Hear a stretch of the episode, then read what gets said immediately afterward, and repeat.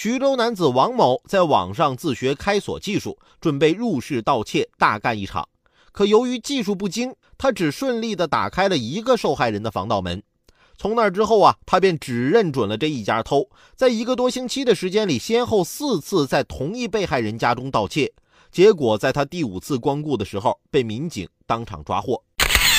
家里被偷四次了，这还不想着换锁吗？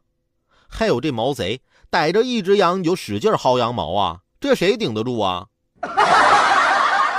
昨天我一个多年没联系的朋友突然给我发短信：“兄弟，好久没联络了。虽然可能你已经把我忘了，但是我不会忘。十年前我曾经身无分文。”问你借了两百块钱，买了车票去大城市打拼。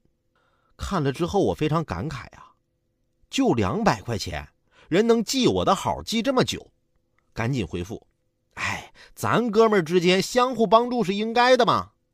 哦，那好，你再借我两百块钱呗。啊啊啊好了。今天的午后加点料，我们先聊到这儿。有更多新鲜事儿和段子，如果想和我分享，欢迎添加关注我的新浪微博八八九海鹏，或者在蜻蜓 FM 上搜索关注“评论来了”，让我们一起为你的午后加点料。